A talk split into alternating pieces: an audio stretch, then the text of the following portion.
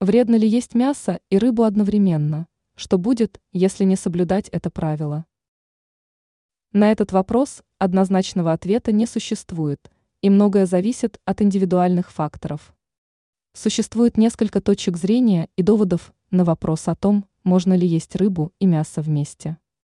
Так, никогда не смешивают мясо и рыбу в еврейской кухне, считая, что животных нужно разделять на чистых и нечистых. Евреи говорят, что мясо и рыба, имея разную природу, не должны соприкасаться друг с другом. В разных культурах, учитывая традиции, в Японии, Китае или Италии, мясо и рыба часто сочетаются в одном блюде и могут подаваться друг за другом. Однако в других странах, таких как Россия, Украина или Германия, мясо и рыба редко встречаются вместе в одной тарелке.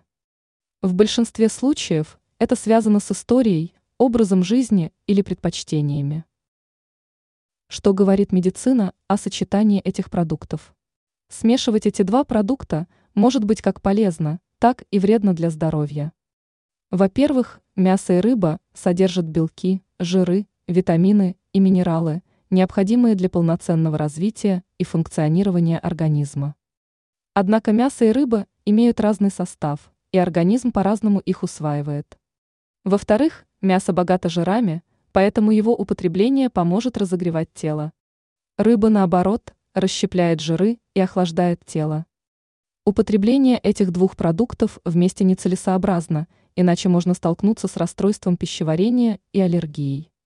Ранее диетолог рассказала о самой полезной рыбе.